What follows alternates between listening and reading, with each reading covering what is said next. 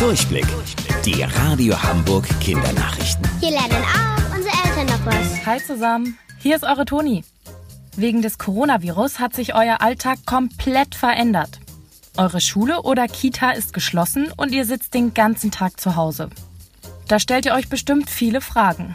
Zum Beispiel, wann ihr endlich wieder in die Schule gehen dürft, ob die Sommerferien wegen Corona kürzer werden als sonst oder ob alle Klassenarbeiten, die jetzt ausgefallen sind, nachgeholt werden müssen.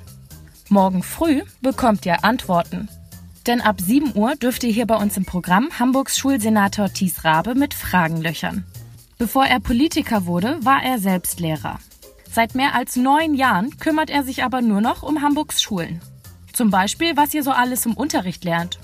Er kennt sich also bestens aus.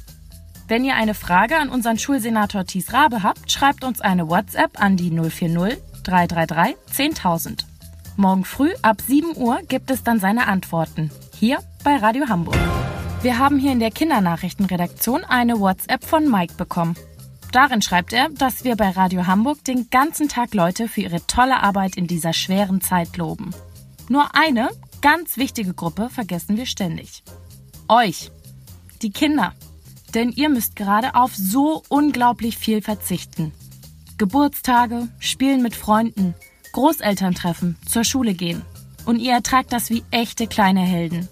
Deswegen sagen auch wir von Radio Hamburg jetzt einmal, danke liebe Kinder.